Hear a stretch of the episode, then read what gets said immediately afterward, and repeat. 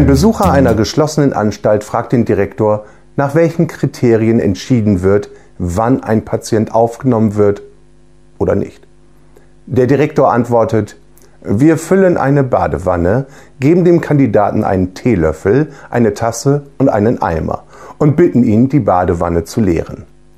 Der Besucher, ich verstehe, ein normaler Mensch würde den Eimer nehmen, richtig? Der Direktor, nein, ein normaler Mensch würde den Stöpsel ziehen. Möchten Sie ein Zimmer mit oder ohne Balkon?